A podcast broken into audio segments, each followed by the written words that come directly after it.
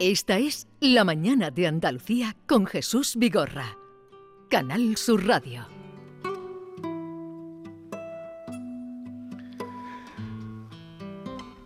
Ayer se presentó en la Fundación Antonio Gala de Córdoba un libro que acaba de aparecer, Antonio Gala en su paisaje, crónica de un compromiso de François Dibosquet Leiris. Es una catedrática de literatura y culturas españolas en la Universidad de Reims. De Reims está en el noroeste de la Bretaña francesa. Amiga, investigadora sobre la obra de Gala desde hace muchos años, desde que lo conoció y quedó subyugada por eh, Antonio, como, como tantos otros. François, buenos días. Buenos días, Jesús. ¿Qué tal estás? Muy bien, en Córdoba muy bien. Te, encuentras bien en Córdoba, ¿no? Claro, claro. Hay que decir que eh, François es además eh, de la Real Academia de Córdoba. Sí, es mi segunda casa, vamos a decir así. Oye, lo primero que los oyentes querrán saber, ¿cómo está Antonio? Bueno, Antonio está, bueno, es un señor mayor ya, ha cumplido 91 años, pero bueno, sigue con esa mirada de niño que tanto, esa mirada que tanto atrae, tanto eh, viva. Y yo creo que mm, está contento de, ver, bueno, yo creo que ayer le pude entregar el libro y yo creo que le hizo mucha ilusión, que era una forma para, para mí de agradecerle las buenas compañías. Y, esa invitación a, descubrir su, país y, y, su cultura y su lengua. El libro ha sido editado en esas ediciones tan cuidadas que hace la Fundación José Manuel Lara y el editor de, esa colección es Ignacio Garmendia. Nacho, buenos días. Es que no está. Ah, ¿no ha venido Nacho? Sí está, pero este, lo podemos acercar. A ver si se puede acercar. A ver, sí, porque está... está no, te preocupes, François, hablamos contigo, era porque eh, sabía que te acompañaba y era por, por saludarlo. A ver, eh, ¿qué faceta eh, recoges en este libro? ¿Qué faceta quieres tú mostrar de Antonio Gala, François? Dos cosas. Primero, descubrir la persona detrás del personaje público que a veces eh, ha escondido a, la persona. En la primera parte del libro es esto, la fidelidad a sí mismo y explicar cómo, de cierta forma, esta imagen le permitió, bueno, protegerse algo para, en efecto, para poder escribir, para poder hacer su trabajo, ¿eh? primer, primer paso. El segundo, me parece que para mí es un intelectual mm, imprescindible para entender lo que fueron, bueno, esos años que va, bueno, yo diría, Antonio nació, mm, conoció la guerra civil, todo el franquismo y la transición y la, el reaprendizaje de, la democracia. Entonces, a mí me parece que para conocer España, esa España del siglo pasado hasta la España de los años de, este milenio, eh, es un autor imprescindible porque es un testigo lúcido que mira, que explica, que traduce, que cuestiona esa transformación en España. Eso yo diría es la segunda parte y ahora en que vivimos a veces una, una puesta en tela de juicio de la, de la transición, a mí me parece importante recordar lo que era, lo que fue, cómo pasó y Aquí tenemos un, testigo de primera fila, podemos decir, porque la acompañó, se preguntó, bueno, la cuestionó y bueno, siguió, bueno, incluso la España socialista, de, de Felipe González. a mí me parece muy importante eh, ese testimonio que nos da. Y la última parte es la lengua, o sea, la cultura española, o sea, que Antonio supo reunir en, en una misma, en esa, en esa poesía de, de, de la de prensa, porque de la, de la columna de prensa, una lengua y reunir al mismo tiempo la lengua popular, la lengua del pueblo, porque popular tiene esa, como si fuese barato, no, no, esa cultura popular muy importante de los refranes, de las expresiones populares, etc. Y, y también esa cultura que él tenía, porque es un hombre culto, mm, que fue una formación académica, y supo hacer una cosa que me parece imprescindible y quizás yo como, como docente me emociona mucho eso, esa capacidad de, dar, de, ofrecer a cualquier persona que no ha tenido la misma suerte que otras de hacer una carrera, de compartir esa herencia esa cultura que sea, por ejemplo, la solo Senora de San Juan de la Cruz. O sea, participar, dar lo que debe hacer, aparece y, y, al mismo tiempo sin, bueno, hablar con un pueblo y conectar con el pueblo con también el lenguaje que, que el lenguaje que conoce. Por ejemplo, estaba pensando en una expresión como, bueno, un corte manga al gorda. Bueno, te das cuenta que gorda, quizás la mayor parte del tiempo la gente no sabe lo que, pero corte de manga sí que sabe. Entonces, eso es una forma para mí fundamental de, de, de, de crecer en la cultura. ¿Qué de cosas nos ha dicho François? Esa capacidad de, unir lo, lo, elevado y lo popular y hacer digerible eh, cuando él nos hablaba o cuando él se dirigía porque fue muy popular desde la televisión o desde los medios de comunicación. Vamos a escucharlo porque eh, el libro eh, lo divide en tres partes. François eh, habla de Antonio Gala como la fidelidad a sí mismo, la fidelidad a su momento histórico, que es lo que cuenta a través de, sus escritos en prensa, que son lo que se refiere aquí fundamentalmente, y la fidelidad a su pueblo, que sería esa parte final de la que nos hablaba ahora mismo François. Y alguien que lo cuentas aquí muy bien, el creador, la persona que ha nacido para escribir, así se expresaba en un momento de las muchas entrevistas que tuve la ocasión y el placer y el honor en que alguna vez eh, saliéramos tarifando Antonio Gala. Verdaderamente, eh, sobre todo, por encima de todo, eh, soy alguien que ha escrito. Soy alguien que se ha dado de una manera total a través de la literatura. y no en la faceta del amor quizá eh, he estado poco generoso o le he dedicado poco tiempo, demasiado poco tiempo. El amor es muy exigente, el amor te invade, te rebosa, te cambia, te cambia eh, la dirección de la mirada, la velocidad de los latidos, eh, el corazón eh, se ensombrece o se ilumina sin contar con tu parecer. Y yo necesitaba todo el control de todo eso, porque eso es lo que ha escrito a través de mi mano. François, ¿crees que el ser fiel a sí mismo, a, su vocación y, casi sacerdocio en la escritura, mm, le hizo pues eh, no disfrutar tanto del amor como él dice. Es que tiene Antonio de la, del concepto de, de, su trabajo casi misional, o sea que yo creo que tiene algo de cartujo en esto. Pero sin embargo, bueno, yo creo que amó y ama a Antonio Gala y que el amor pasaba en efecto por la palabra, por la literatura y que nos acogía a través de sus textos y se entregaba también a, través de sus textos. O sea que a mí me parece que quizás el amor sea esto, una entrega recíproca. Entonces yo creo que esto, bueno, oyéndolo así me, me, emociona mucho, ¿no? Su voz, porque, porque es esto, Antonio es un hombre, es un enamorado, y un enamorado de la palabra, claro, pero de la literatura.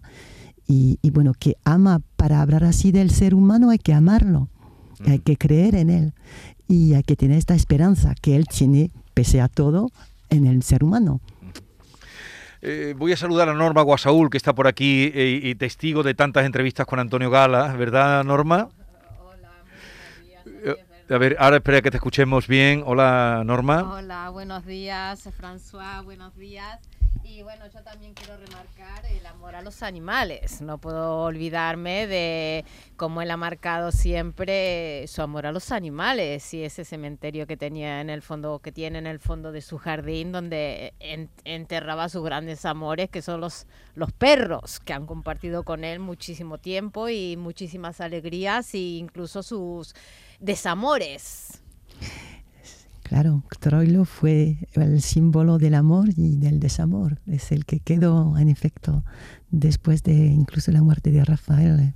Bueno, entonces sí, eso sí. El amor a los animales yo creo que es fundamental, pero es, son la fidelidad encarnada del perrito, ¿no? Y ya está Mambrú, que la acompaña muy mayor, pero está en efecto siempre acompañada. Quizás la única compañía duradera que, que aceptó Antonio en su, en su misión fue en efecto la de esos animales, de veras. La certeza que da el hecho de trabajar en tu obra, es mucho más seguro, mucho más complaciente, mucho más recíproco que el del amor humano. Entonces, quizá ahora, con los perrillos, que no me los he traído precisamente para que me echaran de menos, para que me recibieran de esa manera casi peleona con que me recibirán, si Dios quiere, diría un católico. Los perrillos, era en, esa charla, bueno, como tantas que mantuvimos con él. A ver, François, tú hablas aquí de eh, la popularidad tan grande que tuvo Antonio Gala, incluso decías que, que ir con él por la calle o estar con él era como una procesión de, la, de la Virgen Macarena, él que tanto, que vivía además en la calle Macarena en Madrid, entre Macarena y Triana, estaba eh, su casa. Mm, la popularidad le perjudicó para que fuera eh, reconocido como el intelectual que tú aquí revelas que es. Sí, claro. Yo creo que la, de cierta forma esa imagen, esa, bueno, quizás generó envidia y ese tipo de cosas, pero también, en efecto, lo que decía antes, o sea que la palabra popular, y eso es importante porque Antonio indaga mucho en el sentido de las palabras. Popular para Antonio es ser del pueblo, yo me acuerdo, te decía anoche, que bueno, cuando lo conocí, la primera vez que lo vi, cuando me dijo, bueno, si yo no tengo la cultura del campesino andaluz, yo soy el equivocado, yo lo miré, en efecto, deslumbrado, porque estaba en una casa, la casa de la Macarena, buena calle Macarena, que, que en efecto era el, digo, el ex chalet de, de, Julio Iglesias, no era específicamente una casa que me parecía muy, muy, muy poderina. Entonces, y me di cuenta, yo aprendí lo que entendía eh, con esto. Y yo creo que Antonio nunca renunció a esto. Y sí, en efecto, le ha perjudicado, pero fue la elección, o sea, lo hacía y lo sabía y en ese papel, en esa, esa, opción, yo creo que siempre fue fiel a, lo que decía a sí mismo. O sea, para él es importante compartir la cultura, ayudar a, al pueblo a crecer, a formarse, etc. Entonces tenía, bueno, aunque no le gustaba la palabra, yo sé, algo didáctico, pedagógico. A mí me parece fundamental para entender la, la, la figura de Antonio a este nivel. Han oído ustedes lo que dice François, que cuando la primera vez que lo vio le dijo, si yo no tengo la cultura de un campesino andaluz, yo no soy nada. Es, eh, y ahí la, ahí la ganó. Sí, claro. eh, bueno, mmm, vamos a escuchar otro, otro momento que tenemos también de él.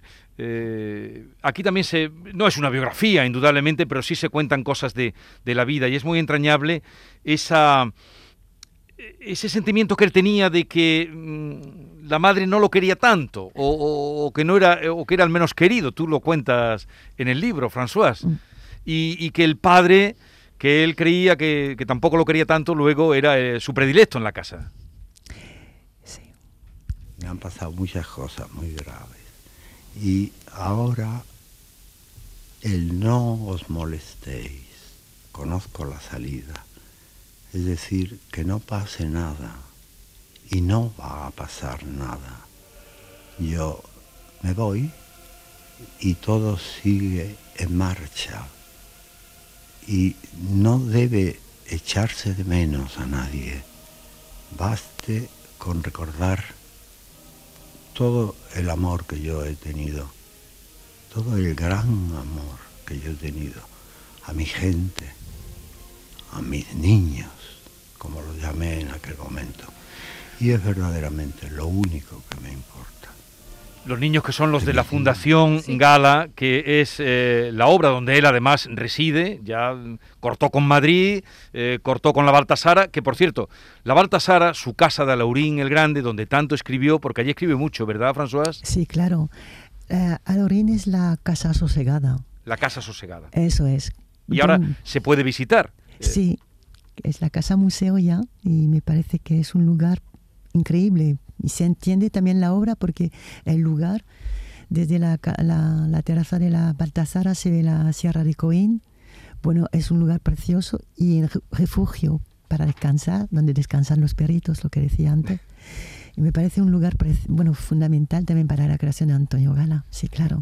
Y ahora se puede visitar y lo ha acogido el ayuntamiento y ha hecho la casa museo de eh, lugar donde él ahora ya está reside en Córdoba con eh, la fundación, la sede de la Fundación Antonio Gala.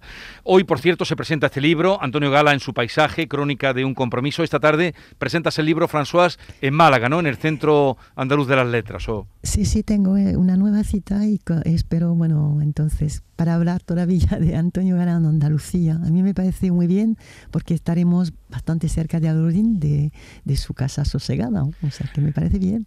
A ver, eh, Norma Guasaúl, quería hacerte unas preguntas eh, ya finales. Adelante, Un Norma. Un petit cuestionario, François, para saber el grado de conocimiento e intimidad que tienes de Antonio Gala. Un cuestionario que he venido a denominar, haciendo honor a tu libro Antonio Gala en su paisaje, crónica de un compromiso, hablando de paisaje, si fuera un paisaje, ¿cómo sería? ¿Cómo se imagina el paisaje que definiera Antonio Gala? A mí me parecía que era un paisaje andaluz, con olivos, con olor a azahar. Bueno, tiene para mí el paisaje de Antonio es este, es ese paisaje eh, ya sosegado, pero con un cantejondo al fondo, con yo me imagino, o una saeta, o así. Eh, ¿Sabría decirme por qué motivo comenzó a usar bastón? Mm, dijo por estática, no por estética. Yo creo que tuvo un problema de, bueno, una operación y entonces a partir de un poco, se quedó un poco débil, y, pero era bastante joven y entonces empezó, bueno, empezó a usar el bastón, se le regalaron un montón de bastones y se ha vuelto en efecto, bueno, una parte de su, de su imagen. Afirmativamente. se ha construido. Si su, si su tesis no hubiera sido, no hubiera versado sobre Antonio Gala, ¿su vida hubiera sido diferente? Seguramente porque yo cuando conocí a Antonio, cuando empecé la, carrera, cuando hice la tesis, fue bueno por casualidad porque leí las charlas Controlio y entonces eso me condujo a presentar, a defender una tesis y después con la tesis en la universidad. Y sigue trabajando sobre Antonio y sobre Andalucía y sobre España. Y ya, mm, bueno, acabé catedrática y ese libro que sale hoy, bueno, es también para mí, es mi camino. Cuenta esos casi, bueno, más de casi 40 años de compañía. Eso claro que ha cambiado algo de mi vida. Y si en esta falla no pongo en duda nada de lo que escribe el libro, pero ¿sabría decirme el nombre completo de Antonio Gala? Ay, de memoria no, pero si me deja dos minutos, es que yo que, que tiene yo sé que hay Ángel Custodio, porque eso lo, lo, lo, pongo de nota, porque en efecto es tan largo y de todas formas para mí que era Antonio. Antonio, mi poeta. Antonio, mi caballero de otoño, vaya a decir así. El nombre completo aparece en el libro, lo vamos a leer. Antonio Ángel Custodio Sergio Alejandro María de los Dolores, Reina de los Mártires, de la Santísima Trinidad y de todos los santos. Yo lo he descubierto en este libro de François. Es tremendo, es tremendo. Pero eh, el poeta, porque además François se refiere siempre a él como el poeta, nuestro bardo. Eh, François, enhorabuena por el libro. Antonio Gala en su paisaje, Crónica de un Compromiso. Gracias por la visita, feliz estancia en Andalucía y esta tarde, ya lo saben, presentación del libro en Málaga. Un abrazo muy grande. Para ti, Jesús, y muchas gracias. ¿eh? Un abrazo y muchísimas gracias. Adiós. Adiós.